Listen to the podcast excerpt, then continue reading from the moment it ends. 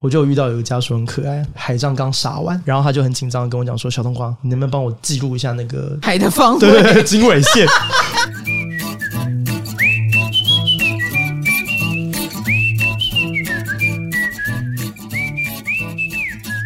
嗨，大家好，欢迎来到唐阳鸡酒屋。今天呢，又是一个访谈，但是呢，因为火星在天平，所以你知道天平要红了，天平要火了，所以今天的来宾就是。你注定这个月会红会火的，我们的小冬瓜社长啦，天秤座，yeah. 郭宪宏，郭宪宏你好，大家好，我是小冬瓜，嗯、大家都叫你小冬瓜，对对对，对，你也愿意叫小冬瓜，OK 啊，小冬瓜很好记，很好记，嗯，你的爸爸就是冬瓜，没错，不知道还有没有人记得冬瓜，因为我记得嘛，嗯、我从小看娃娃，娃，年轻。年轻人应该比较不熟悉了，因为爸爸走几年了。哦，今年是第十年，对。对，十年前。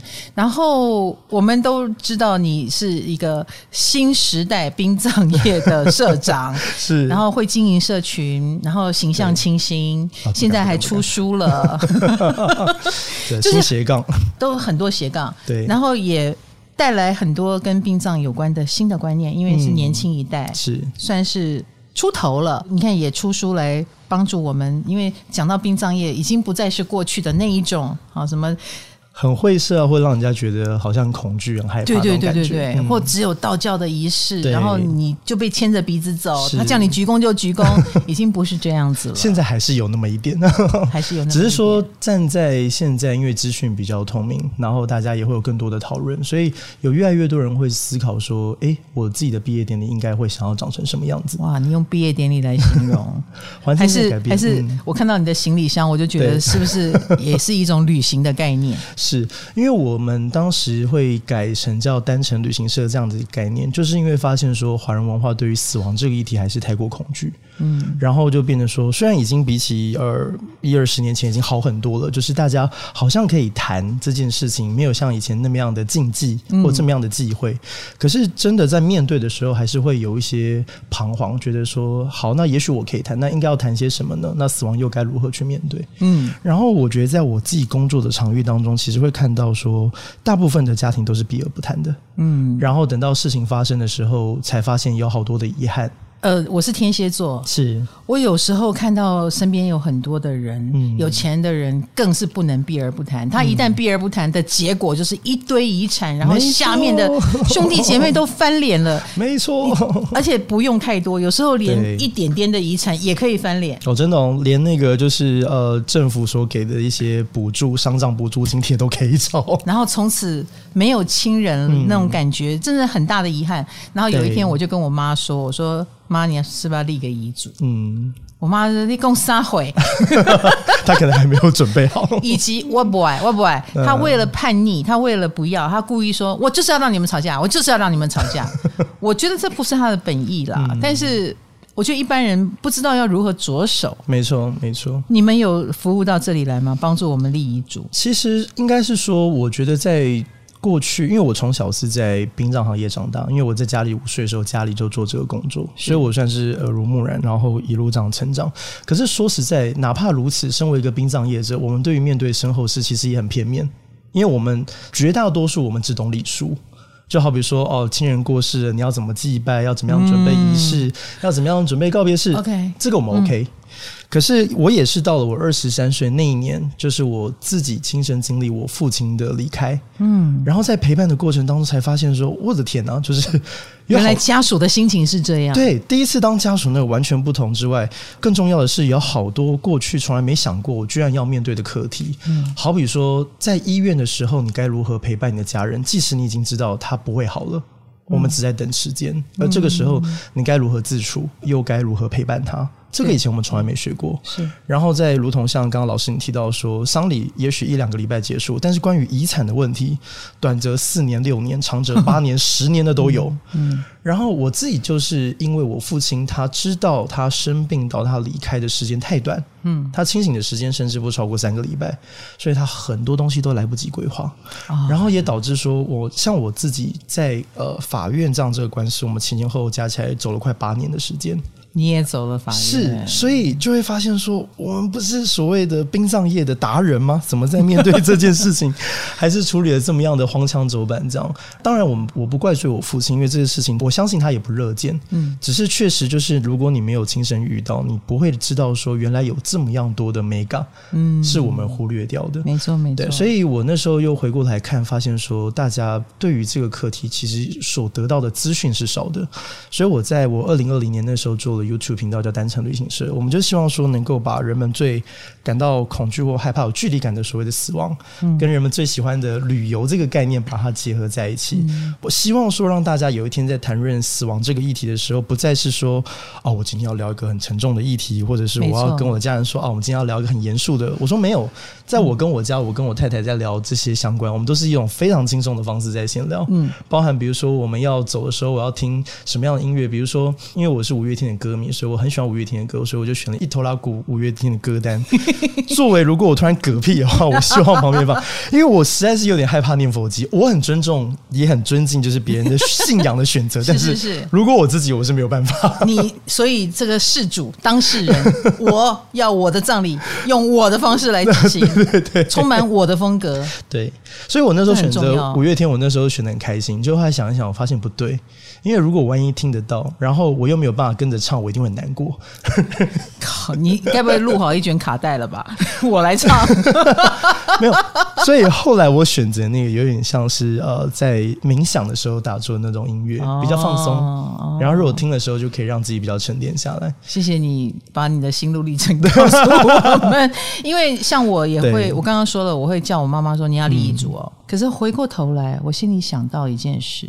棺材装的是死去的人，可不是老人。嗯、没错，我凭什么认为我会活得比我妈还久？这个都很难说。结果我自己没有立遗嘱，嗯、我自己也没有做遗产规划。嗯，虽然我没有什么子女可以抢成一团，但是我有亲戚啊，嗯、我有朋友啊。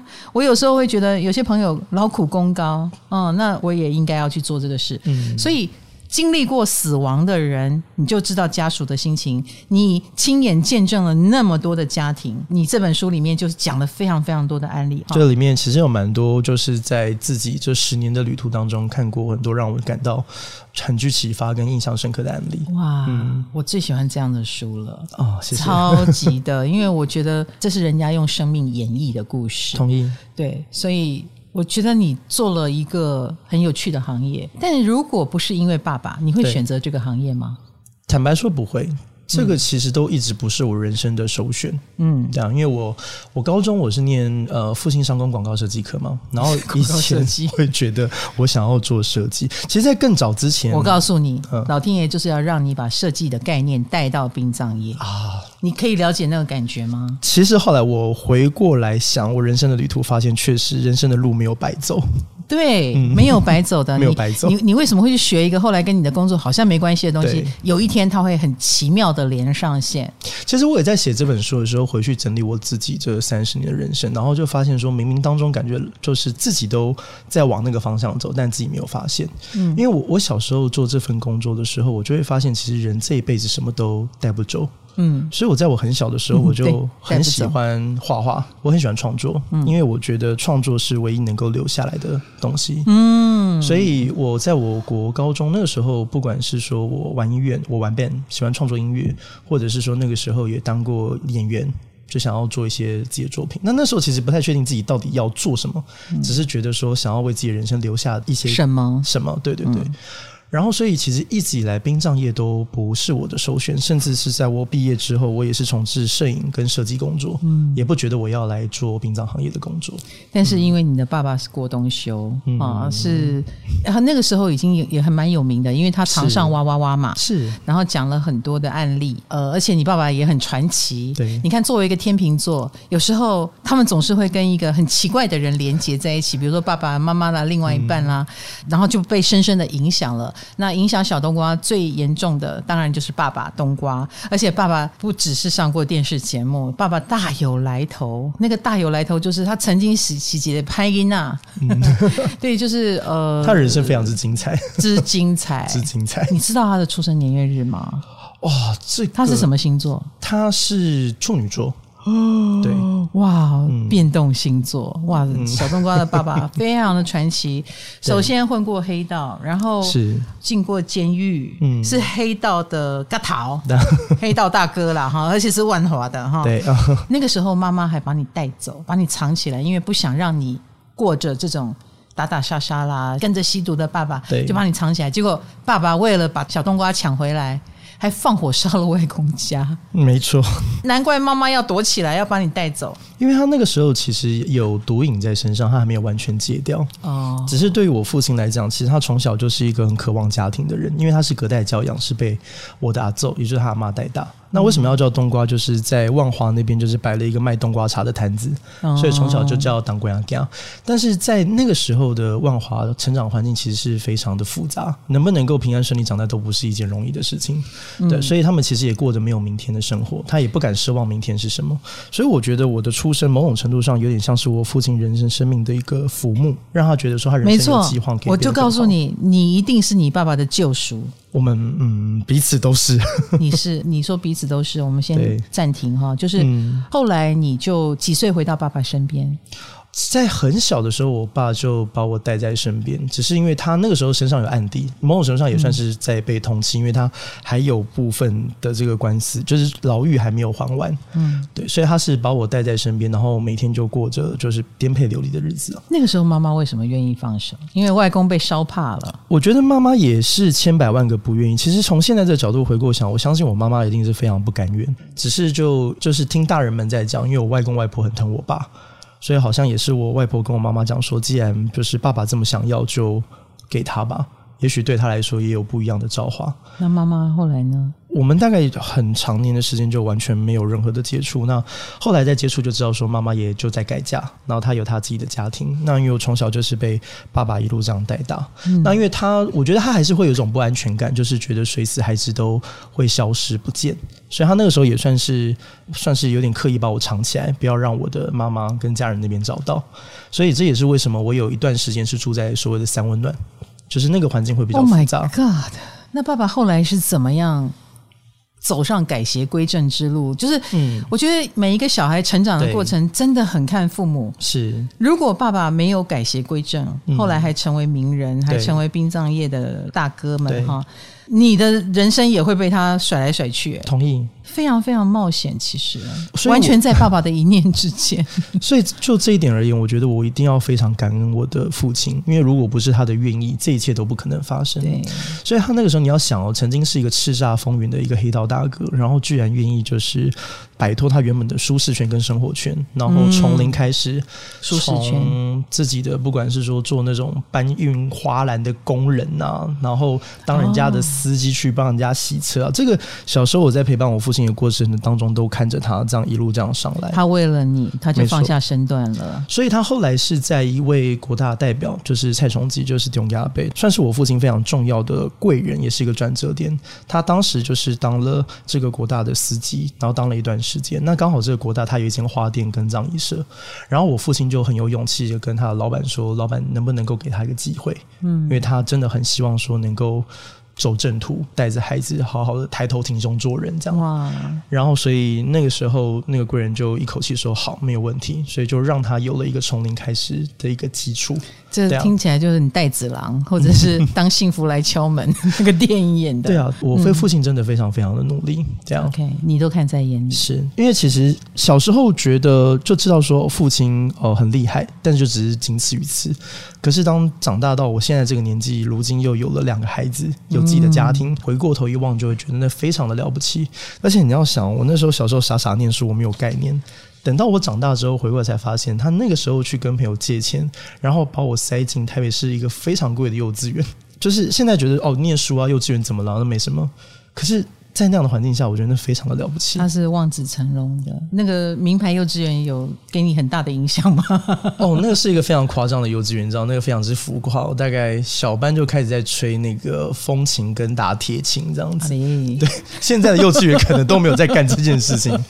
然后我们大概、那个、有养成你浮夸的个性吗？我觉得相信多少都有。然后 大班就有那个什么，在国军英雄感有那个成果发表会，这样，那是一个非常浮夸的幼稚。我觉得爸爸看着你，对，我觉得很多爸爸妈妈带孩子，你现在也有孩子。就是也是在小孩身上重温了自己的童年，完全同意。那一定是你爸爸期望的童年，他也多么的希望被好好的对待，他就不用变成一个后来的冬瓜，然后还搞到婚姻破裂。嗯，然后现在他想在小孩身上弥补，之后成为了殡葬业的名人，还上了电视。爸爸有没有对这一段经历就是？说什么吗？这点我觉得也是我非常钦佩我父亲的一点，就是他虽然在一个非常复杂的环境成长，但是他面对这件事情的态度，他一向都非常的坦荡。有些人呃，他会可能会刻意回避去谈他的过去，嗯、或者是说会觉得啊那样的过去是有些不堪。嗯，可是我父亲他从来都不会避谈那个过程。嗯，他说我伤了人，我对人家做不好的事情，我该还的，然后我该赎罪的，我会尽力去做。嗯，可是他对于那个过程，他反而他从来没有回避，他就觉得就是因为我有那段过去，才造就了现在的我。嗯，所以我觉得在那个那样的态度下，其实让我觉得在我的价值观有一个很重要的一个特质，就是我觉得。形塑，嗯，我百分百接纳我自己好的那一面，然后我也接纳我不好的那一面，嗯、因为我觉得也是那个是我的人生的一部分，没错。对，所以我觉得我自己的成长人生其实是蛮有弹性，并不是一个二分法，就觉得哦是怎样就不是怎样嘛，倒不会，而是我觉得人生是一个永远活在平衡跟弹性的状态中。而且爸爸成名之后做了很多的好事，嗯嗯，嗯是。有帮一些无名师啦、嗯、做这个殡葬的工作，那这个部分我。也得到了政府的表扬，嗯，算是一个奇人啊！你爸爸是，真的是。然后之后呢？当然，哎，你作为第二代，对，我们就觉得你就顺利的接班了。嗯，有的人搞不好还很羡慕你呢，嗯、会不会？会不会觉得？你都不用打拼，你就直接有一个行业可以继承，嗯、所以很多人就会觉得你就是第二代，就当了社长。嗯、殊不知，我个人觉得，如果我是第二代，我应该会很抗拒。但你都没有抗拒吗？我非常抗拒。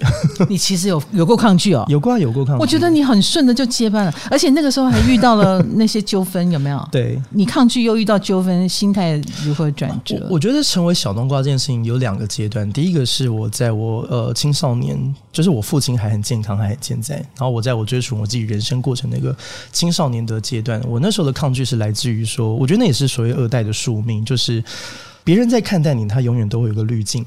也就是你叫做小冬瓜，因为你有个爸爸叫冬瓜，冬瓜嗯、所以你不太确定你做得好是因为你真的做得好，还是因为别人只是。这是二代的痛苦。对对对，嗯、然后你做的不好，你也不太确定到底好不好，因为别人不敢跟你说，因为你爸爸是冬瓜。这这好可怕，因为每个人成年之后寻找自我是非常重要的一个环节。当二代就是这个部分会被阻挠的很厉害，没错。哦，所以那个枷锁就是来自于说你不太清楚到底什么是真正的自己，嗯，甚至更残酷问说你有自己吗？嗯，可能也没有。所以那个时候我反而是非常抗拒跟讨厌人家用小冬瓜，甚至我不太愿意让人家知道我就是冬瓜是我爸爸。嗯，所以以前闹过一个笑话，我那时候在家里就是帮忙嘛，就是暑期帮忙，就是人手不够帮忙打工，然后我就去那个殡仪馆去办那个行政手续，这样，然后我就登记，我就登记我们公司的。名字这样，然后人家就看到我，他就说：“哈，你这妈的当过一兵做代志哦。”我说：“嘿，嘻嘻，不唔丢。”啊，那就可怜呐，哈呢，嘿，没有，就是因为我爸是出了名的暴君，哦，就是蛮严格的。我父亲是因为我处女座，然后我就说啊，我就笑笑的说啊，是啊，是啊，是啊，但是我我讨给老马就后来那，就是他不知道你是他儿子，他不知道，他们不知道，所以哪怕如此，就我也不太想要让人家知道说哦，我父亲是冬瓜，对对对，嗯。然后那个阶段是我觉得是第一个，我觉得生二代的过程。然后当然就是人家讲说啊，你有一个好老爸，那这个我都不会，确实是，就是他留下了一个很好的光环跟基础。嗯、那那个是一个必应，但是某种程度上也是一个枷锁。没错，这就是二代的困扰。正是我个人觉得这十年来你有走出你的风格啊，谢谢老师。哎，那个纠纷是什么样的纠纷？那个纠纷就是又回到我刚刚提到说，因为父亲走的实在太突然，所以他其实很多事情他都来不及交代清楚，然后也没有那个突然是因为从发现到走是太短了，对。那他之前也是属于不知道自己会走的那一种。其实应该是说他是比较传统的台湾男性，所以他是属于那种不太会愿意去那种乖乖去做健康检查，或者是说去，也许身体会有一些毛。毛病，也许知道说，但他忍不舒服，对，他是个土象星座，一定都会忍。所以就等到他真的去，真的痛到不行，痛到受不了，然后去医院做大检查，才发现他已经是肺腺癌末期。那也是在那个过程当中，我们才又再联系上，因为那时候其实我离家出走一段时间，那也是又联系上，让我回家。那所以他知道住进医院到他离开清醒的时间，其实不超过三个礼拜。对，所以那离家出走那个时候多久了？哇，那时候大概一年多，快两年前后加起来。所以是接班之争。接班可能或多或少有一点，比如说他可能一直希望说我回来接班啊等等这些。可是对我来讲，我那时候一方面是抗拒，我有自己的梦想想追，觉得我父亲还很年轻，觉得我出去外面闯荡几年。证明自己的成绩给他看，应该还来得及吧。另一方面，就是觉得我跟我父亲在一个家庭里面，我觉得那种角色的混淆，其实让我们双方都很痛苦。没错，没错。就是我到底是应该你儿子还是你员工？对呀，嗯，确实。然后我觉得那种摩擦真的太纠结了。我记得有一次，我甚至跟他讲说，我真的很希望能够好好当你的儿子，因为当你儿子，也许你还会爱我。但当你的员工，我觉得我们连最后那一点点彼此的尊重跟爱可能都没有了。如果冬瓜是活着，有问我，我就会告诉他：“你放心啦，你们家小冬瓜是个工作狂来着，你也不用太担心，他自己会有很多的要求。”是，对啊，一个处女座升到了一个六宫人，这样知道吗？小冬瓜什么是六宫人？你不知道哈？你没有在听我 podcast 哈？六宫人就是工作狂，职场精英哈。你的六宫有三颗星哎，开？什么玩笑？而且六飞六，他也是六飞六，一飞六，六飞六，四飞六，五飞六，二飞六。你看他有多少六？嗯，这样听到了吗？嘿，他就是个工作狂哈，一个停不下来的人，一个停不下来的人哈。啊，爸爸不知道，所以可能就会要求多一点。其实我觉得那也是一个世代观念不同了，因为我们其实在家里最后的一些纠结，其实来自于说，我觉得在那十几年的经历过程。我父亲他忙于工作，我们其实亲密关系是很疏远的。我大概在小学六年级毕业以后，我们其实父子之间就再也没有太多的交集。嗯，因为一方面他也很忙，然后我也开始有我自己的生活。嗯，所以我晚上要睡觉的时候，他还没有回来，然后我出门的时候他还在睡，所以我们其实交叠是很少。所以我们我觉得我们不熟到什么程度，就是有一天他早上起来，他把我骂了一顿，说你几点了，怎么还没有去学校上课？然后我就跟我爸讲说，我说爸，我毕业了。就是我们是到这种程度。所以有一天我们在家里就是起了一个很大的口角，我就随口说了一句：“我说这那么多年，其实你只在乎你的朋友、你的家属、你的客户。那这个我都理解，我也都认同。但是你有没有在乎过我？到底要什么？尤其是我在成长，不管是遇到青春期，或者在人生遇到很多的茫然，我回到家一个这么大的空间，就只有我自己一个人，我要独自去面对我自己人生的课题，我却没有人可以问，嗯的那种无助感，就是你又曾几何时。”在乎过这样，嗯、当然现在回过头来想，我觉得对我父亲真的是一个苛求，因为他真的尽力了。可是对于当时就是年少轻狂的我来讲，我就觉得说我父亲他并没有扮演好一个爸爸的角色。我觉得我们都有这个通病，就是觉得好像自己的爸妈都要。就是无所不能，可是就如今，当我自己现在当爸妈之后，才发现说，原来我们都是有了孩子之后才开始学怎么样当爸妈。所以很多父母都会，我觉得很难，都会，都会跟自己的小孩说：“ 等你当爸，等你当妈就知道了。”五级刚你有栽啦，刚你有栽哈。当然，嗯、呃，小冬瓜还还好，你也没有走中，嗯、在这样的单亲家庭，很多贵人的帮忙。OK，什么样的贵人？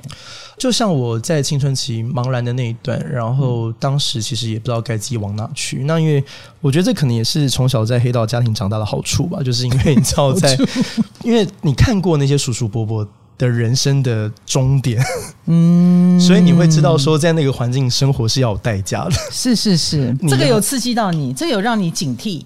我觉得有，因为因为你在那个环境下，你能够活得下来，一定是你要够聪明，要够狠，然后反应要够快，嗯，然后很刚好这三个都没有，哦，所以 所以自己告诉自己要小心。对，就说我我我那个圈子可能还是不那么不那么适合我。万一你够狠，汉操够好，对，打杀的技巧也比别人好，你就会去混了吗？很难说啊，也许。OK，搞不好我现在可能也混得大，我也说不定。我觉得你应该是比较仔细跟谨慎的，对啊，而且你会。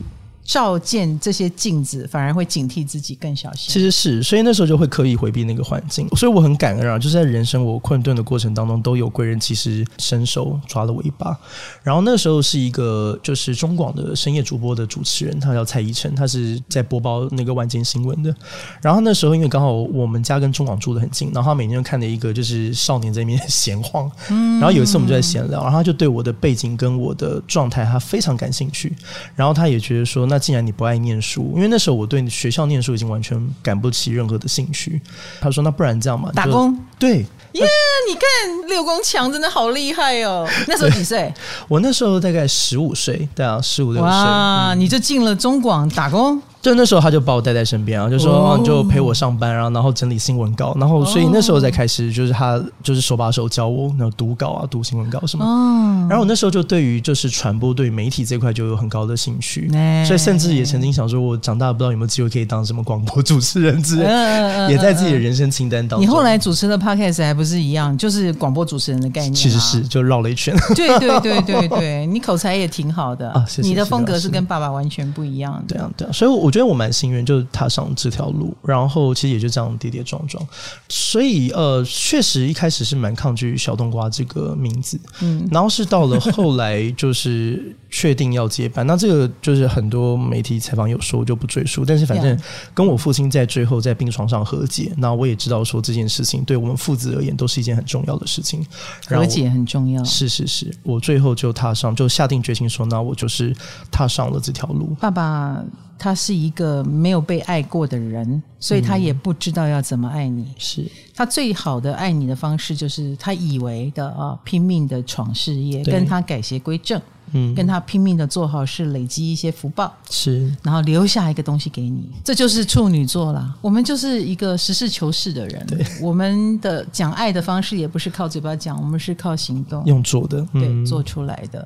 所以爸爸是很爱你的，而且我觉得我父亲表达爱的方式很笨拙，你知道，就是我们那时候在病床上的时候，他每天就会问我说：“你到底有没有回来接班？你到底有没有回来接班？”然后我那时候超气。我那气到不行，我心想说：“啊、你在逼我吗？”我没有，我想说：“啊，这都什么时候了？”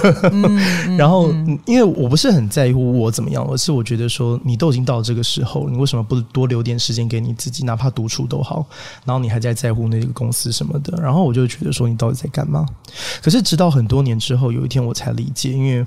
我那个时候其实有很多年我不敢看我父亲录的节目，然后是有一天我无意当中看到一个影像，那段是我父亲的时候，在我离家出走的时间，他上了一个谈话性节目，然后当时主持人就问他说：“你有没有什么话想要留给你的孩子？”然后我爸那时候就说：“他说我是做殡葬的，然后我知道这一切都带不走。”然后我唯一能做的，就是在我有能力的时候，为你多铺一点路，你才不会像我小时候一样过得这么辛苦。你看，所以其实我那时候回想起，其实他说你要不要接，你要不要接，其实对他来讲，他其实真正想讲的是。我希望你好好的，对，因为我父亲很传统，他一直觉得啊，做设计、做摄影，你巴都医药也要洗啊，你这个以后没前途的。嗯、他的观念一直都这样，所以我就想说，他也许在思考说，做殡葬这件事情，也许没有办法保你大富大贵，但最起码保你三餐有饭吃。嗯，这样，所以我觉得那个是一个很重要的转折点。嗯、对，我还是要跟冬瓜说。你放心啦，郭宪宏肯定有饭吃，而且他很多饭可以吃。他什么微斜杠，他应该斜出很多杠来。你你看，现在还出书了啊！生命最后三通电话，你会打给谁？啊，这不是个问题，这是他的书名。这个书名很有意思，这个书名直接用一个蛮有意思的问题。勾起了我们对这本书的好奇。嗯，聪明，这就是学过设计的人会写出来的书。你为什么会有这个问题想要问大家？有什么案例，嗯，让你这样感受到吗？我觉得太多了，因为我们有很多的案例都是在家属之间身边陪伴的遗憾。我我其实常在讲，就是就懂，你又不是在医院工作的人，嗯、你是殡葬业者。因为殡葬业者、嗯、通常你接到案子的时候，这个当事人已经走了。我们会跟家属聊，然后又或者是我们，所以是家属带给你的，家属带给我们，然后以及就是说，因为现在有越来越多可能在临终的时候就开始做规划，然后所以我们其实就会跟他们接触到。啊啊，啊啊对对对对对，你们也会跟未亡的病人，然后我们像我们去年就。有做了几场生前告别式，他也是在自己生病临终的时候，他想要先在他还有力气的时候跟家人告别，生前告别式。嗯，我们书里面大概有提到一个案例。嗯，你可以告诉我们这个故事吗？我先聊遗憾好了，好好 好，先聊遗憾。就是因为我常讲，我不是一个孝顺的小孩，但是我很感激老天爷让我最后有机会跟我父亲做最后的道别。可是这样的机会是非常宝贵的。因为我在我后来职业的过程当中，会发现这样子的缘分是几乎是微乎其微。是，你知道我有一个客户，我们那时候在服务过程当中结束之后，他就告诉我说：“我觉得我这辈子永远都走不出来。”然后我就问他发生什么事，他说：“那那一天出门他已经睡过头，他快迟到。”然后呢，他妈妈就在后面屁股追着跑，他就跟他讲说：“哦，哇靠，天气刮了，啊，你也请请今天要瓦头，我你也刮洗哦什么。”有时候父母亲关心孩子的方式都用骂的，都用屌的这样。然后他女儿就觉得说：“啊，不把你后啊不会，我就已经要迟到，你还在那边睡，你到底后啊不会这样？我平常让你这样念，让你这样骂也就算了，你现在你也不会看时间，到底有完没完？这样啪一声，那门关了，他转头就走。结果那一天，他妈妈下午就发生心梗，人就走了。”而那句话就是他跟他妈妈说的最后一句，所以他说他可能这辈子他永远都没有办法走出来。所以其实这个书也就是里面有很多故事，但是我觉得那个核心精神其实想要告诉大家是：生命最后三通电话你会打给谁？第一个你会想到你的对象，第二个你会想到你想要跟他说的内容是什么。嗯，可是真正想要跟大家讲的事情是告诉大家，其实你没有这三通电话，你不会有，你来不及，你甚至根本没机会。对啊，所以你想好了以后。你每一天都对这这三个人好一点，嗯嗯，随时都好一点。对，对啊。以前小时候我们都会被问啊，就是如果是世界末日的时候你要做什么，或是如果最后一通电话你要说什么？嗯嗯、然后以前小时候都会侃侃而谈说啊，我要做什么啊，我要说什么。嗯。然后我知道做了这份工作到了今时今日现在，我知道说没什么好做的，也没什么好说的。对啊，就是世界末日就世界末日了，但是在末日之前的每一天才是。对啊，嗯，就是我我现在的态度就是让我。活在每一个当下，我做我能做的，说我能说的。嗯，说人话就是没什么好做的，没什么好说的，因为我都做完了。嗯，然后我也都说了。然后如果真的哪怕有遗憾，那也就是我生命的一部分，我就是坦然接受它。其实我觉得现在的殡葬业已经进步到一个程度，嗯、在我看来也蛮流水线的。对，过去三年疫情，我参加了几场葬礼。嗯，从一开始不准参加，到后来可以参加。然后我的感觉，我连着参加几场葬礼，其实他们都长得很像，就是也蛮高雅的。是啊、呃，然后。但是也蛮知识化的，知识化的。大家到了现场，可能就是一个唱名，一个一个上去烧个香，然后就下去。对，然后坐一会儿，荧幕上会播一下当事人的一些照片的集锦，嗯，然后一些音乐，有几个人上去讲讲话。对，更多的是司仪得体的引导，嗯、然后要不要瞻仰仪容，要走进去看一下，然后接下来就结束了。嗯，我们就到门口互相道个别，然后就散开。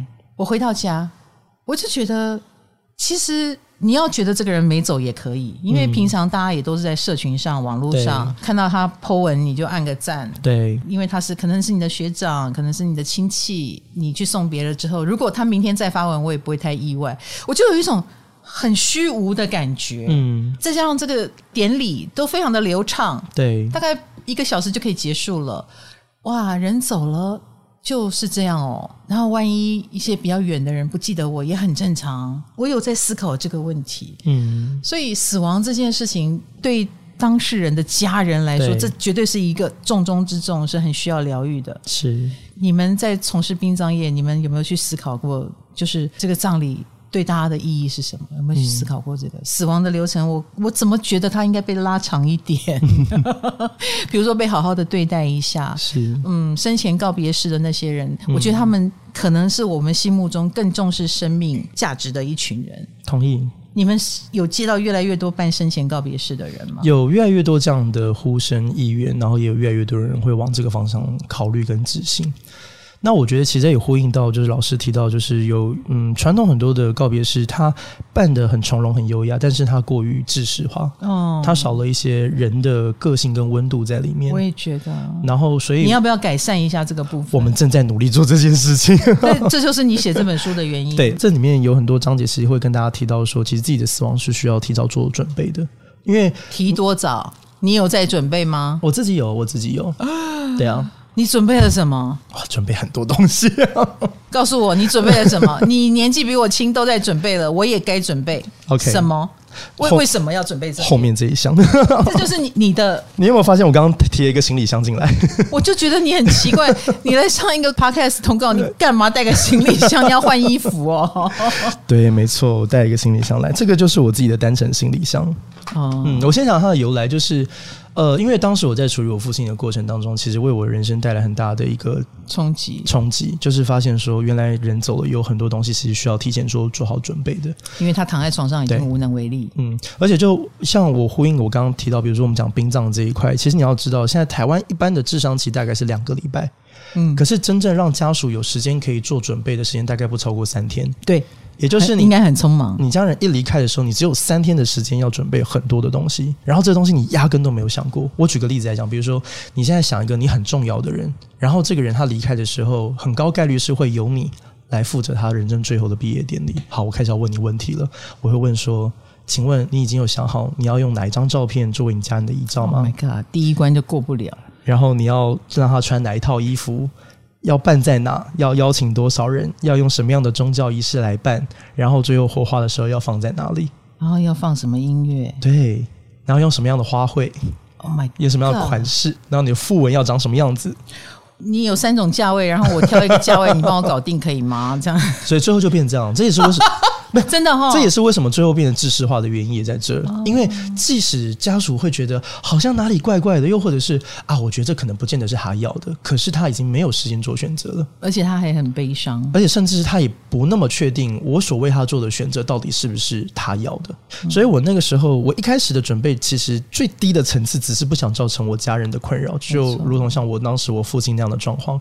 所以我是先从我的保单，先从钱开始，嗯，然后先从医疗决定开始。所谓的医疗决定，就是现在大家可能普遍上会听到的什么不气切啊、不急救啊、不做心脏电击啊这种所谓的病人自主权利法所做的预立医疗遗嘱。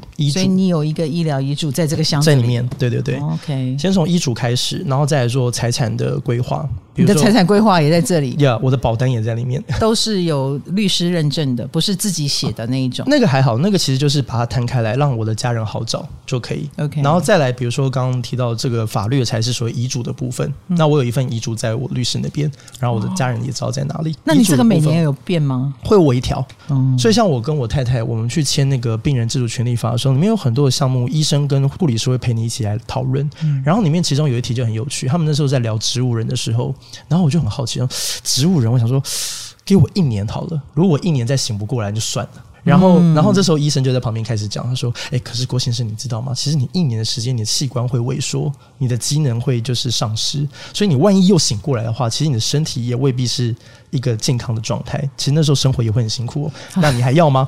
然后我就说：“哎，好，那还是先不要好了。”然后这个时候我太太在我旁边，然后就接下来就问我太太，然后我太太就说：“那这样子我要半年。”我就很惊讶，因为我我太太在我的就是认知当中，她是一个很有智慧，对于生死也是一个很洒脱的人，所以我就不认为她会需要再多半年的时间。然后我就问我太太说：“我问她说你为什么要多那半年？”然后我太太就说：“没办法，谁叫你那么爱哭。”然后我就突然听不太懂他什么意思。哦，原来他那半年的意思是说，他希望情绪缓冲，对，他希望能够让我有半年的时间，让自己沉淀好，准备好再送他走。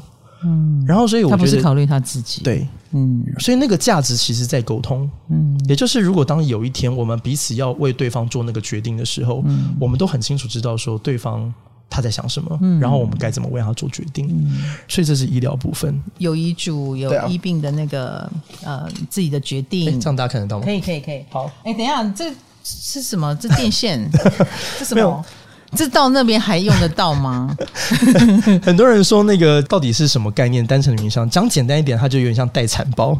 它的使用情境呢，就是如果有一天我走了，然后我的太太她只要一边哭一边流泪，然后一边从容的走进我的书房，然后把这个行李箱拿出来，然后东西都在里面。然后我大概跟大家解释一下哦，首先就是这个这个是我的寿衣。就是我有一套衣服跟裤子还有内衣裤啊，这我就比较私密，就不好意思打开给大家看。你你决定你要穿什么？对，而且我大概定时会换啊，就有时候就是发现自己穿衣风格在改变。哎，现在寿衣已经不会要穿那一种很可怕的衣服，拜托千万不要。嗯、所以你的寿衣是 T 恤，这个是 T 恤，前一阵子是中山领，这样之后会不会再改？我不知道，可能以后会就随着你的心情改变，随着我的这个穿衣的喜好改变来做微调。OK，就是一一整套的内衣裤到对对对对，对。我们这行业很有趣，就是殡葬行业这十几年什么都进步，就唯独寿衣从来没进步过，所以很可怕。有些寿衣，你现在穿就女生还是穿旗袍跟凤仙装，我实在是不知道现在到底有哪个女生还会穿凤仙装。到你的公司，你有？劝大家不要哦，拜托千万不要。我们其实大概在讲的时候，我们大家都会鼓励大家就是穿自己喜欢的衣服就好。是是，对啊对啊。寿衣，所以这是寿衣的部分。然后这些就是一些呃比较重要的文件，可能是比如说呃房屋契约啊，然后跟银行之间的往来契约书这样。然后还有你你这一包啊，你这一包地震啊火灾也很方便呢。那 就都在里面了啊，对不对？对对对对对，嗯嗯，所以这个就是一个重要的资产。是，好，在这半边哦，你好多文件哦。然后刚刚老师问说这半边，哎，为什么会有电线？那这个是随身碟了。那随身碟就是哦，里面放你要的照片跟。对对对对对，就是刚刚老师有提到说那个照片集锦吗？嗯，那有时候你身为家人，我也不确定挑哪一张是他最喜欢的。嗯，不用烦，我都挑好了，都。你自己挑。我有按照年表，按照时间挑好了，所以他就是在里面就是挑。我喜欢的一些影影像啊、照片作品啊，然后就全部都集中在里面。音乐有在，都在里面，都在电池档都在里面。就是我的葬礼，麻烦你给我放这些。对对对对，想得好，想得到的都在里面了。然后就像刚刚提到，就是我现在每一年我会去就是韩式照相馆，然后去拍我的遗照。这是遗照？对，遗照。这是遗照？对啊对啊对啊对啊，也太好看了吧！现在是每年固定每年都会帮自己拍，但是不用像我每年。你这是宣传照吧？你这哪是遗照？但是当我们健健康康拍一个我们自己觉得好看的照片，其实挑照片还蛮重要，尤其是像我们这种那么奇花的天秤座，有没有？没有，你有主见的天秤座，对，对对，一定受不了别人帮你挑一个你不要的。对啊，而且很多时候就那种制式证件照、大头照，有时候看上去又不是也不对，比较没有温度。嗯，所以像比如说近年其实开始在推广这些观念，然后就有越来越多他可能选择是他，比如说工作时候或者跟家人照要这一张，你们给我看好了 这一张。Taylor 的那个照片，我觉得还不错。对对对，就这张。嗯，这张来再看一遍，这张就这张。哦，各位可以到 YouTube 看，我秀大家哪一张给大家看，我觉得蛮好看，这样可以吗？很棒，很棒。这张遗照可以吗？很棒，很棒，很棒。而且我觉得你刚刚的态度就对了，没错，交代这个就是自己的这个毕业典礼的旅行，就是像这样，嗯嗯、很轻松，想到什么就聊什么。对啊，所以有些人讲说，哎、欸，我用我这个脸书的大头照可不可以？也 OK 啊，跟家里面讲好，好，那你照片也准备好了，音乐啊，啊档案都准备好了，还有什么？告诉我们，我们还要准备什么？哇，有些比较害羞，我就可能就。哦，这一袋不展开给大家看秘密。等，然后再这些是那个保单，我觉得我买了很多，不管是人寿保险，更是医疗保单。那这个又尤其是特别重要，尤其是现在社会有很多呃没有婚姻或者是不婚不生、没有小孩子女在身边的，那这个就尤其重要，就是要帮自己先规划好。对，你太太就很方便了。嗯，那你太太也有一箱吗？她现在有没有？我不太确定。但是我们你没有逼她有。我这个尊重他，他有的话你就方便了。没有，因为我我现在的预设立场是 我可能会比他早走。当然了，我们刚刚聊过，这个谁先走不知道。对，所以这我会再跟太太好好聊聊。嗯、但是我自己先以身作则，从我自己先做起。嗯、然后我觉得财务规划这件事情尤其重要，因为现在大概平均有统计，就是我们在跟上帝见面喝咖啡之前要躺八年。那你这八年的不管是看护、医疗，你刚刚同眼睛睁得很大，有这个八年是他吓到吓到是吗？所以你的住院费、你的看护、你的医疗，如果万一你不幸得了癌症，你要打标靶，那个医药费是很惊人的。嗯、前不久我就听到一个案例，就是他的兄弟姐妹感情很好，然后他有一个弟弟，就是不幸的刚好因为外遇，所以他的原配跟他的子女就是不认可他，也不接受他，所以他跟原配没有离婚哦，但是原配跟小孩就已经离开了。嗯，可是因为他的弟弟不幸重病，而他那几年下来，他的医药费高达一千多万。然后都是兄弟姐妹负担，还好他有保险哦。如果没有那一千多万，就留到他的兄弟姐妹要去负担。那他们没有把握，如果没有那张保单，他们兄弟姐妹有没有办法扛得住？我我不是卖保险的，但是我只是说这是实际的案例，而且是发生在很多家庭的角落。没错，没错。所以我觉得蛮鼓励大家，就是如果就是保险保的就是这个嘛，万一。对对对对对对。像我自己的目标就是，我未必会留遗产给我的子女。但是我一定会把我的最后那一条路我规划好，嗯，也就是我不会让我的家人花到一毛钱，嗯，也就是我自己就妥善嘛。那如果有剩，那算他们运气好。那如果没有，也跟他讲说没关系，至少我把我自己照顾好。哎、欸，那希望你的公司啊推出一个套餐，对，对于我们这种搞不清楚状况的人来协助我们搞这件事情，没问题。活着的时候就可以把它搞好，因为我想很多人都很像小冬瓜一样，嗯、也希望自己的家人能够很快速的通过这一关。没错。嗨，你也想做 podcast 吗？快上 First Story，让你的节目轻松上架，无痛做 podcast。那还有一个，我想问一下，嗯、以前很多规矩，对死亡这件事情啊，送别这件事被拉得很长，嗯，七七四十九天，对对对，现在还有这样七七四十九，还是有啊，还是有啊。我我觉得这件事情应该是这样讲，就是说。我是属于年轻时代，我自然有我有年轻时代的想法。可是你会发现，说一个人过世，他不会只会跟一个人有关。嗯，比如说爷爷过世，你还有继北继公，然后爸爸、叔叔、伯伯，然后堂兄弟姐妹，三个世代可能因为一个爷爷的过世，他有完全截然不同的价值观跟想法。嗯，所以我觉得他没有所谓绝对圆满这件事情，他只有相对圆满。也就是说，最终会鼓励大家，就是我们坐下来，把光谱摊开来看。很传统，就像老师讲的七七四十九的这种所谓的七天一个七，然后做满四十九天这种传统的礼数，然后跟这种比较现代化，像有些甚至他可能连宗教都不需要了，他可能连这种信仰都不需要，他单纯就只是说啊，我就把它当成是一个派对来办，这么前卫的，或者像我们刚刚提到生前告别式这种也 OK，这个东西它没有标准答案，也有很草率的，对对对对对，就烧了埋了啊，好了，对啊，五万的我们也办过，两百多万的我们也办过，嗯他没有标准答案，也就是说在这个光谱上。你要在哪里，然后你会比较自在，嗯、这个家庭会比较舒服。嗯、然后我觉得也回到刚刚老师讲，就是到底告别，就是死亡对于人们的意义到底是什么？很多人会讲说啊，这个死亡这个仪式都办给活人看。我说百分百认同啊，仪式的诞生本来就是为了活人。嗯、那只是说我们对于这个期待是什么？我觉得以前大家比较不太能接受，包括我自己本人也不太接受，就是在于说，我觉得传统太多的礼数是。人在服务仪式，但是却没有在这个仪式的过程当中得到任何的感动，或者是说觉得任何的疗愈。并没有，但我觉得时代在改变，也许我们要去思考说，我们是不是要反过来去把这个本质给探究清楚？嗯、我们是要透过这个仪式来疗愈我们，透过这个仪式来帮助我们。嗯、所以，呃，像比如说我提到那个生前告别式，就是去年这样下来，我觉得整个对我来说，我觉得有蛮具启发性的一个案例。嗯，她是一个年轻的女孩，她十九岁就罹患了癌症，很不幸。然后离开的时候，她甚至还不到二十五岁，他是一个非常年轻的生命。嗯，可是在他这短短的几年，他并没有因此而放弃他的生命，他反而他非常非常的用力在活他的每一天，嗯，他写下他自己的人生清单，然后一项一项逐条的去完成，嗯，然后他最后一项他就是写给说，他说他这辈子还没有机会邀请他的家人好朋友一起来为他做过生日，他想要办一个很圆满的生日派对，所以他找上我们说他能不能够做这样的一个仪式，所以我们帮他包了一个像是一个咖啡厅的场景，嗯，然后里面就是买着他最爱吃的鸡排，然后他最爱喝的珍奶，由他自己。亲自在这个会场中间，然后一一的跟大家细数过去的点滴，表达爱，表达感谢，然后也说声道歉。如果过去有一些对一些。重要的家人有些比较抱歉的地方，嗯、也亲自跟他们说声不好意思。勇敢哦！她是个非常勇敢的女孩。那个时候她的状态怎么样？非常虚弱。可是她在那个当下，躺在床上，他坐在沙发上。嗯，他坐在沙发上，他非常非常的虚弱，但是还是鼓起勇气，然后做这件事情。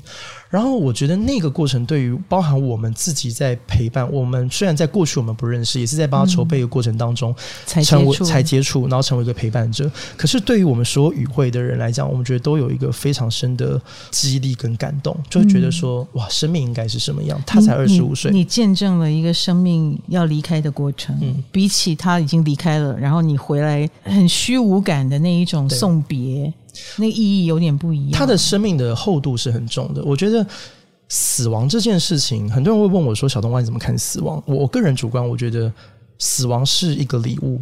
嗯，他告诉我们，我们的人生其实是有限的。没错，没错，就是因为它有限，我们才有机会无限。对，才有那么那么多美好的事物去选择去精彩。嗯，然后，所以就是当他要离开的时候，他如实的，他把他的一生给你看。我们中国人有句话叫做“盖棺认定”嘛，嗯，就是真的盖棺了，你的人生走到了终点，你的这本书写完了。嗯，那他一定有他高潮迭起的地方，他没有绝对的这种呃完美，因为我们不是神，我们是人，我们一定有幸福的，但也有挫败的时候。那我觉得这些如实。事，他摊开来，我觉得给我们挚爱的家人分享，他其实是有点像间接在提醒我们，我们这一生该怎么过。我觉得你刚刚说死亡是一个礼物以外，嗯、我觉得知道自己什么时候死也是一个礼物。嗯，否则的话，太多人不知道了。对，太多人都会以无限来设想未来。嗯嗯，就是觉得自己会永远的活着，是的，嗯，所以才不会准备，不会，而且也以为。如果我要死了，我应该会知道。No No No，有太多人不知道。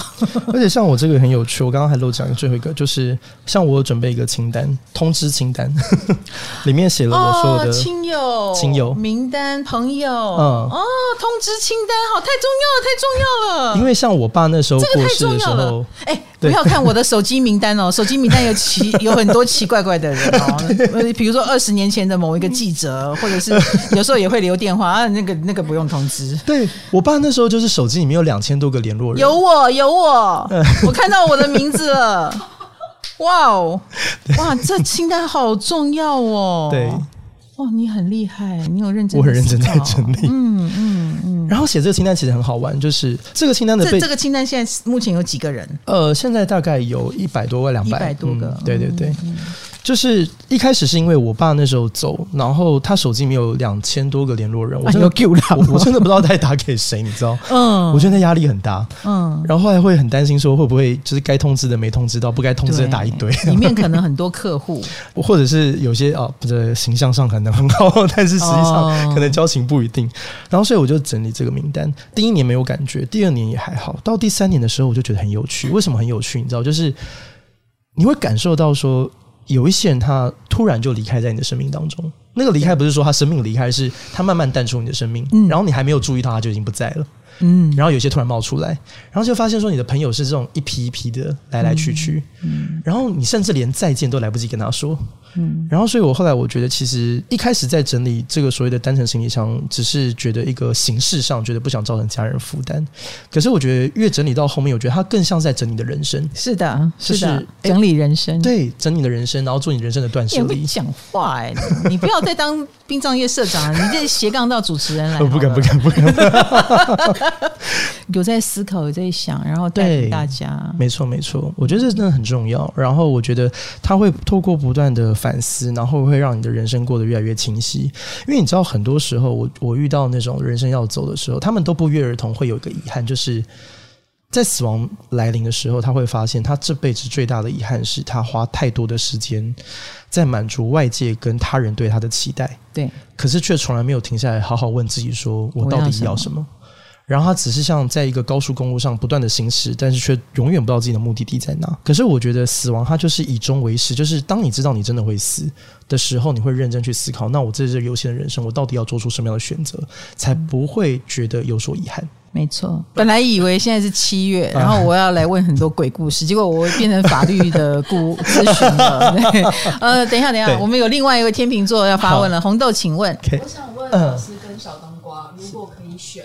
你们会选择什么葬？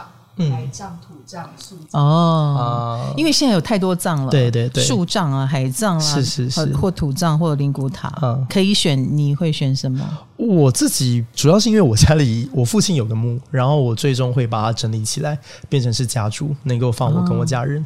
然后我觉得对于墓这件事情，我讲个比较简单一个概念，就是说，其实墓这件事情，如果有宗教的。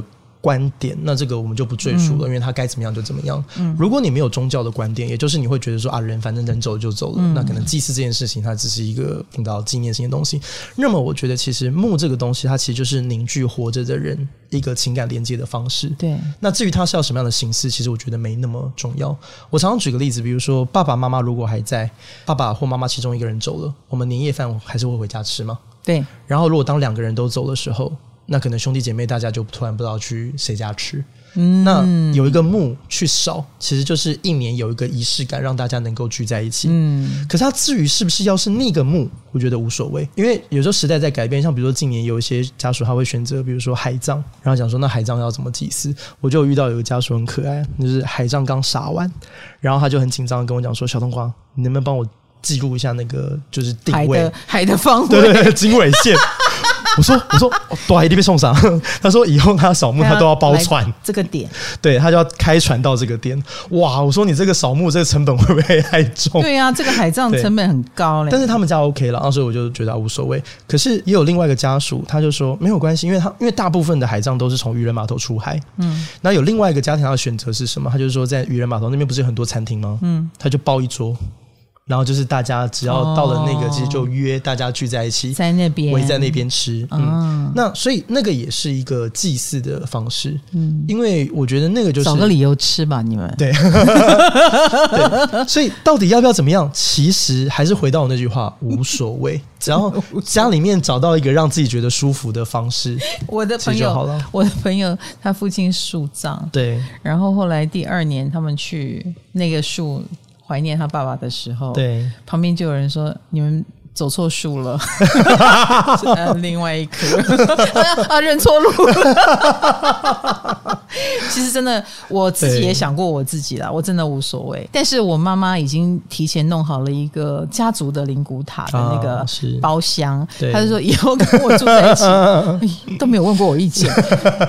我以后可能会被人家盖纪念堂，哎，要搞清楚哎，万一哈，我就有说，我说万一我被人家盖纪念堂，我就不住这里喽。对，然后我妹妹就说给我好吗？因为她嫁出去了，但是她想回来。哦，我给我好吗？我我就说，嗯嗯，好好。我觉得这很棒，就是大家有点轻松的在聊这个。我觉得是因为还没有感受到压力，嗯，对。但如果你非常靠近死亡，就像那个女孩一样，她知道自己时日无多，对。那后来他办了那个生前告别式，多久以后离开？大概不到三个月，对啊，其实蛮快。因为他其实办完的隔天他就住安宁病房，他状况其实身体很虚弱。因为那时候我还有抱他，然后他身体就是已经受到，就真的是所谓的皮包骨，就是那种感受，确实觉得如此的重。应该这样讲，就是他虽然很虚弱。可是我觉得他的生命是很有力量的，很有力量，他是很有 power，因为他在活着的时候已经把力量给大家，是，然后那个力量就是非常非常的很实在的震撼到大家。所以，我其实那个案例结束之后，我回想起，因为几年前像傅达人傅大哥那时候也是，很多人就问他说，为什么要大老远跑到瑞士安乐山中？他其实他的概念也很像，他说。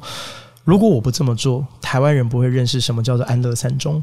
然后，也就是他把他的死亡也是当成是一个礼物送给他所爱的这片土地。没错，没错，因为他那个时候身体已经很虚弱了，对。然后又要跑这么两三趟，然后又要受访问，对。你以为他想红吗？嗯，红是为了未来哦，我们大红大紫可以赚更多钱。很多人的红是这样，他怎么可能？他就是一个即将要走的人了，对啊，一个知道自己要走的人。他做这件事真的只有一个心愿，就是要给大家。礼物，所以我后来其实我此时此刻如果在规划，如果我有缘分来得及规划，我会很希望说，我能够在我这有限的生命当中，就是很如实的。有句话叫做“人之将死，其言也善”嘛。嗯嗯。到了那一刻，我没有那么多的伪装，没有那么多的包装，没有那么多人设。嗯。因为我都要走了，我也没什么好管的。嗯。我期待那一天的我能够如实的将我这一生最大的遗憾。然后最多的脆弱，以及我这辈子我觉得最骄傲的事情，如实的跟大家分享。嗯，然后我也不太在乎说你要怎么样去评价或怎么看我，我觉得那无所谓。对，到那一刻就无所谓。我只是希望说，如果我的这一生你觉得有一些值得能够作为你借鉴的地方，那那么我很荣幸可以成为你人生当中很重要的养分。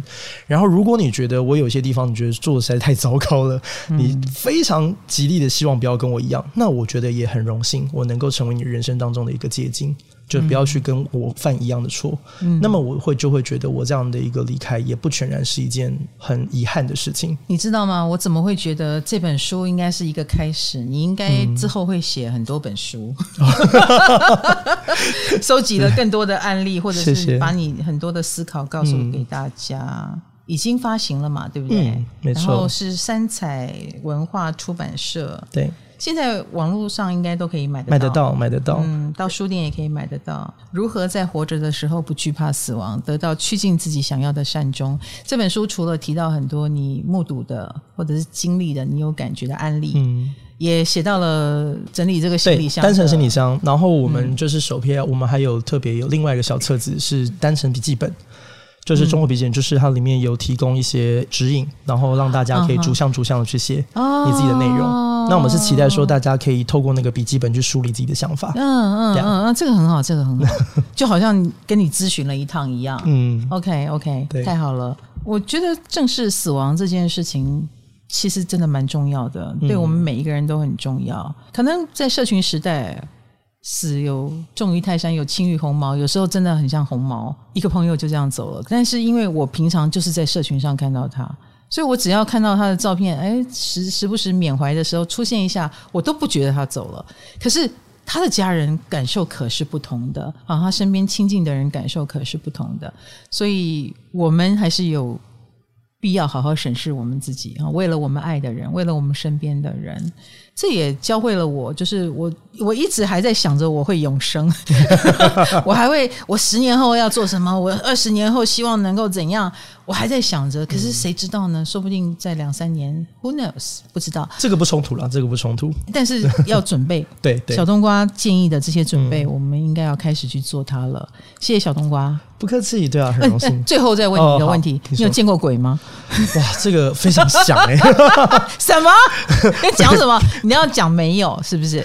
可能我八字太重，这样没有。就像那个伯君讲的，就是索菲亚，嗯，就是你所害怕的鬼是他人心心念念想要见到的家人。哦、我们这样，我们这句话很好哎、欸。但是他的家人应该不会是恐怖的样子。有时候我们会幻想中的鬼是恐怖的样子。所以，所以你做殡葬业，你有亲自到第一线吗？对，你有，有有有，一定要。你没有心理障碍？不会啊，不会啊，不会。因为在我们这个行业，其实你只要做一段时间，你很快就会发现，人永远比鬼更可怕。OK，对，鬼不算什么。因为有时候我们说，呃，死亡的尸体有时候还是会有一些那个部分动作，比如要抽蓄一下，或者是筋抽一下，那个可能在古代就会被当做是。诈尸，或者是鬼复活了，或者是他怎么了好可怕啊！然后我记得我那时候刚出来做，其实那个时候协助家里就有一个很经典的案例，就是那时候我们是呃在处理一个在居家上吊轻生离开的，那蛮蛮不幸。那是在等待检察官来的途中，就是我们其实已经把他放下来。嗯，那那时候其实没有经验，那所以其实我们在等待的过程当中，就慢慢发现说，哎，为什么？那个角落那边就是那位尊者，对他有就是发出一些声响，然后我们就很好奇，那因为那时候没有很好奇还是很害怕？我很好奇，也有一点害怕，想说奇怪，为什么放下来放在旁边会有声响，会有声音这样？然后往近一听，淡淡的就从他的那个嘴巴那边就啊。哇靠！吓歪，然后就赶快冲到门口去，对对，换下面代机。然后前辈就说：“哦，你刚来上班对不对？” 我说：“哎，对。”呵 呵他说：“因为人哦，因为他轻身上吊的时候，他的气管其实已经堵住，勒住，勒住，所以他那是不畅通的。然后因为你刚把它放下来，他有一个角度，他其实慢慢放松，是他那个气管通了。”所以他有一个气是从里面冒出来，因为人离开的时候大概两三天，他身体会有很多的气体，然后会开始往外冲，所以经过了他的声带，对，然后就发出声响，就很像气球在消气。对对对对对对对对，所以他就会开始发科学解释。对，然后我们在旁边就哦。原来是这样，有没有师傅在旁边说这都是安诺都安诺啦？嗯，所以只要你有知识，嗯、这些都不是问题。应该是说，我觉得我们只要心存善念了，就我觉得心里也没有必要有太多的挂碍在今时的社会当中。那你们在做这些事之后，嗯、你们有用什么去化解吗？比如说净化啦，有没有什么仪式？通常干这一行的入行三个月会干这件事情，三个月后就无所谓了。对，因为没空，嗯，因为。累到，你知道我们有个女同事来刚上班的时候，她妈妈就跟她讲说：“好，你做几抖呀？在注意一下没啊？你邓来其实你还可以文珠宫啊，拜拜啊啥的。”然后她女儿就很认真，每天下了班都会过去文那个行 天宫，哪怕她已经关门了，她还在门口那边拜拜，然后再回去。然后三个月之后她就放弃，因为她太累了，太累了，因为那个工作实在太不稳定，有时候弄到凌晨三四点都有可能，所以她可能回到家，她直接躺在床上睡都来不及。那有有人会因为这样子交不到男朋友或女朋友吗？应该不至于了。其实会，其实会。会，呃，男生倒还好，女生比较多。就是女生来说的话，就是男生的家长一般还是会有会介意。哦、交男女朋友无所谓，可是真的要到结婚，哦、然后这要见就是公公婆婆的时候，问题就还是会比较多。对方的家长可能就有障碍，他就会开始说啊，你做这行很好啊，用功德啊，帮助人啊，很棒啊。但是你有没有考虑，对结了婚之后不要再做这行？就还是会那些家长顾虑的是你会带什么进来？呃、对对，有的会觉得会可能带一些晦气或是一些不吉利的东西回家。那当然有的他比较科学了，他可能会觉得说这份工作他的工作形态非常的不稳定。哦，他可能对于主家庭或者生养儿育女可能会比较大的三更半夜被叫出去工作。对对对对，这点我觉得我我觉得站在女生的立场角度可以理解。像我们因为是服务业，其实就是他的那种服务又有点超出劳基法可以理解的范围。哦，对，劳基法保障不到，也不能说保障不到，劳基法一定保障得到，只是就是说有些在职业的文化上面你很难。举个例子来讲，比如说我今天就排休，嗯，家属打电话过来给我，请问你要回还是不能回？你你没有办法委托给同事，这个你很难，因为如果是还是你直属的案件，你很难在这件事情委托给其他的。你终于理解爸爸的心情了。其实是，其实是，嗯、就是你你就要花蛮多的心力在。但是当然了，就是我觉得他的代价固然也大，但是我觉得他这个工作所换来的成就感，跟他所得到的养分，其实我觉得也不是一般行业可以比拟的。没错，没错。以成就感来讲，就是如果你的用心能够得到家属的肯定，那你们是有机会变成一辈子的朋友，因为你等于是在他人生当中比较脆弱的时候。没错，没错，这种朋友是最一辈子的。对啊，对啊，感激在心。然后，就像为什么我可以出书，不是说我我特别聪明或什么，而是说，就像刚刚老师提到的，他们其实用他的生命在提醒你人生应该怎么活着。这些故事都非常有分量。是，所以像比如说，我不是神啊，我是人，我也有七情六欲。我比如说，有时候我也会跟我太太吵架，你知道。嗯、然后你知道，在那个吵架的过程当中，曾经还会有那种怀疑，说：“哎，这个婚姻到底要不要继续走下去？”你知道。然后可能那一天就遇到一场丧礼，是一位先生在送别他的太太，他就坐在第一排的第一个，就是要送着他的太太去火化。然后你就听他的子女在讲说：“啊，他的爸妈其实是欢喜冤家，就是从年轻到 年长。”然后就会觉得有句话我很喜欢，叫做“人生处死无大事”。嗯，就是很多你那种很想不开的，然后很纠结，说哇，怎么能这样？他怎么可以这样对我？然后突然在死亡面前就觉得说，那算什么？那算什么？对，所以我觉得，而且吵的那些点算什么？对，没错。早上还问牙膏怎么挤，在生气；马桶盖没有放下来，在生气。真的，现在觉得那算什么？真的，嗯，真的，都是小事，就觉得其实也没什么。所以我们其实还是会有一些七情六欲，但是我们转念跟自己以及跟家人和解的速度会很快。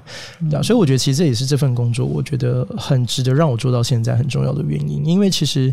我在做的过程当中，其实已经不是说什么呃，跟我父亲啊什么一致啊，什么都都无关，都已经无关了。而是因为我觉得我真的我很热爱这份工作，是我觉得我在这个环境里面看到了很多很珍贵的故事，嗯、然后也很荣幸有这个机会能够把这些东西点点滴滴跟大家做分享。嗯，这样，所以有使命感了。我觉得你开始有，其实有，其实有，真的。这样，希望你带来一些改革、改变，把正能量散发给大家。谢谢老师，陈某老师经验。好的。希望你可以多出一些书，或者是你的 Podcast 还有嘛？对不对？嗯，对。然后还有我的 YouTube 频道。嗯、所以新时代的殡葬业者，这真的是靠你来带动大家了。对。那你会很需要更多的心血来到殡葬业吗？蛮希望在未来能够有更多的机会跟大家一起互动交流。然后如果说有兴趣想要来从事这个灵游这个工作的话，也非常乐意，非常乐意邀请大家从事这行，薪水应该不错吧？我觉得起薪会比一般行业高，但是当然，我觉得对于体能的消耗也不是一般的高。所以他需要的是体能、时间的弹性。呃，然后还有我觉得反应力跟抗压性，然后还有一个最重要的同理心。同理心，嗯，他有一个很重要的同理心，这样、嗯，因为你要理解，就是很多时候那个是家属最脆弱的，所以他很多那种情绪起伏的张力是很大的。然后你就要比较能够换位思考，站在不同的角色跟他的价值观，嗯、然后去出发去。那什么样的人不宜？我觉得思想比较不容易改变的人比较不适合。OK，欠缺弹性的。对，没错，欠缺弹性的比较不太适合，因为现在的社会环境变化速度太快了，嗯，快到我觉得很多传统的殡葬业者也不见得能够跟得上。我懂，我懂。所以那、嗯、那些传统的也很辛苦。其实大家都很辛苦，其实大家很辛苦。尤其是疫情之后，我觉得，嗯、呃，我觉得一则以以忧，一则以喜了。忧就是我觉得这个环境对于殡葬业者的期待跟挑战变得更大了。嗯，也就是就像我们刚刚聊的，你觉得我是个殡葬业者，但是我们现在聊法律也要略懂略懂，医疗也要略懂略懂。哦因为会发现你要处理的面向不会只有传统殡葬民俗而已，没错没错没错，对，所以那个期待是更大。然后好，我觉得好在说，因为这个时代大家都有自己的主张，有自己的想法。那那么我觉得在未来能够拥有一个专属于自己、符合自己期待的毕业典礼，人人都能够享有这样子的一个体验，我觉得那个日子越来越近了。这样，我觉得这是个好事。谢谢小冬瓜。嗯，今天。真的被科普了很多知识，你不当律师有点可惜啊。不好意思，呃，除了你看，觉得你可以当主持人，也作者，然后也觉得你可以去当那个法律顾问。嗯，其实我我我觉得最终我发现我比较像是个行为艺术家，行为艺术家就是我们透过作品在颠覆人们思考事情的方式。是对啊，我我觉得你你被家属们影响哦，家属们也会引导你到一个新的地方哈。随着你串联，你是天秤座嘛，随着你串。串联了更多的能量进来，慢慢就会长出一个新的样子。这个就是一个最有趣的地方。有什么话要跟老爸说吗？很想跟他说，很谢谢他所为我做的一切。然后我也很抱歉，觉得年轻的时候看不明白很多事情，直到自己现在当了爸爸，为人父，然后也走过了他曾经走过这些路。然后才发现他是如此的不容易，对。然后觉得过去对他的期待与要求，我觉得太过苛责了。然后也希望他能够宽恕那个年少不懂事的我。最后想跟他讲，希望他在另外一个世界一切都好。然后我们跟孩子们，我们都非常的棒，所以千万千万不用担心我们。嗯其实我觉得你爸爸说不出来，但我相信他都知道，他应该知道你是体贴的，知道他的苦心的，所以那个时候就很放心大胆的去做他觉得对的事情，就是赶快把事业撑起来，要留给你。好，我觉得他都知道哎。但是如果每一个人都可以像小冬瓜这样子，不要只是当一个男人哈，嗯，也温柔一点，替很多人着想，我觉得会减少更多的遗憾。对啊，嗯，你不能指望别人都懂。啊，我们自己也要懂，好，自己懂很重要哦，哈。谢谢小冬瓜，谢谢老师，谢谢大家收听，谢谢，谢谢大家收看。好，我们唐阳鸡酒屋来支持一下，生命最后三通电话，你会打给谁？那我们唐阳鸡酒屋下个话题见喽，拜拜。